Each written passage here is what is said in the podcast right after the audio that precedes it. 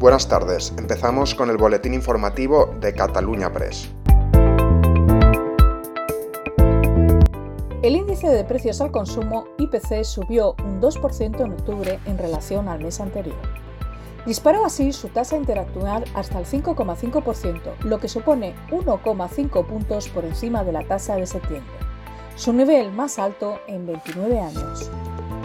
La ministra de Justicia, Pilar Job, ha insistido este jueves en que el Gobierno cuenta con instrumentos legales para afrontar una pandemia o una emergencia sanitaria a pesar de la sentencia del Tribunal Constitucional que este miércoles ha declarado inconstitucional el segundo estado de alarma y ha apuntado al estado de excepción como posible herramienta para gestionar una emergencia sanitaria similar.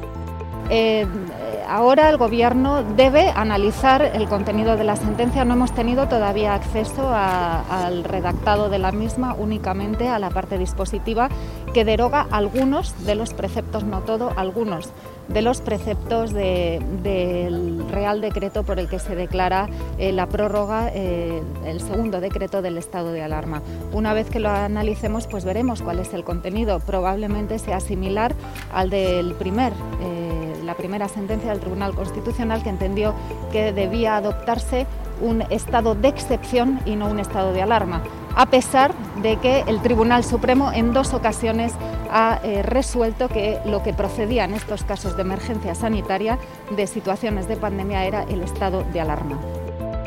El entrenador Ronald Koeman ha dejado de dirigir el Fútbol Club Barcelona tras la derrota frente al Rayo Vallecano en la undécima jornada de la Liga.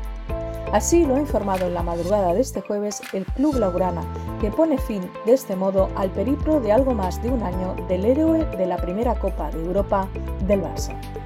El ministro de Consumo, Alberto Garzón, ha anunciado que un Real Decreto regulará la emisión publicitaria de alimentos y bebidas no saludables dirigida a público infantil y adolescente y afectará la publicidad en televisión, radio, salas de cine, internet, redes sociales, webs y aplicaciones con contenidos dirigidos a menores de 16 años. Esta razón, este diagnóstico, nos ha llevado a la decisión de sustituir este código de autorregulación por una actividad regulatoria directa.